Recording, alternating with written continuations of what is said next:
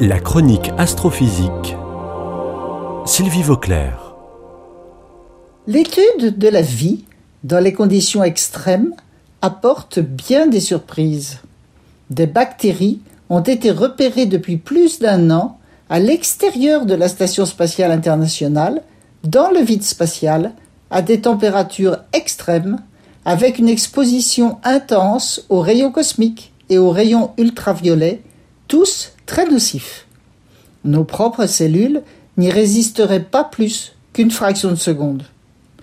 Rappelons d'abord rapidement qu'une bactérie est une cellule vivante, bien différente d'un virus qui, lui, est un bout de molécule organique entouré éventuellement d'une membrane.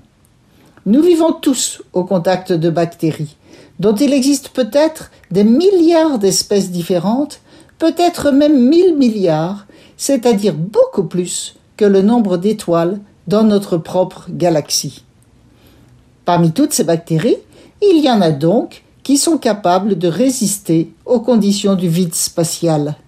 Elles portent le joli nom de Deinococcus radiodurans.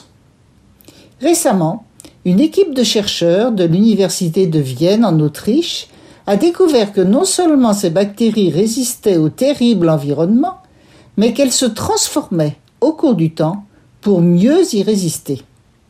Elles produisent en particulier de nouvelles membranes autour d'elles qui les aident à réparer les dommages qu'elles peuvent subir, en particulier dans leur matériel génétique. C'est une découverte lourde de conséquences. D'abord, cela montre que des vaisseaux spatiaux en provenance de la Terre peuvent emporter avec eux, au cours de leur voyage, sans même que les astronautes s'en rendent compte, des bactéries d'origine terrestre résistantes à tout ou presque.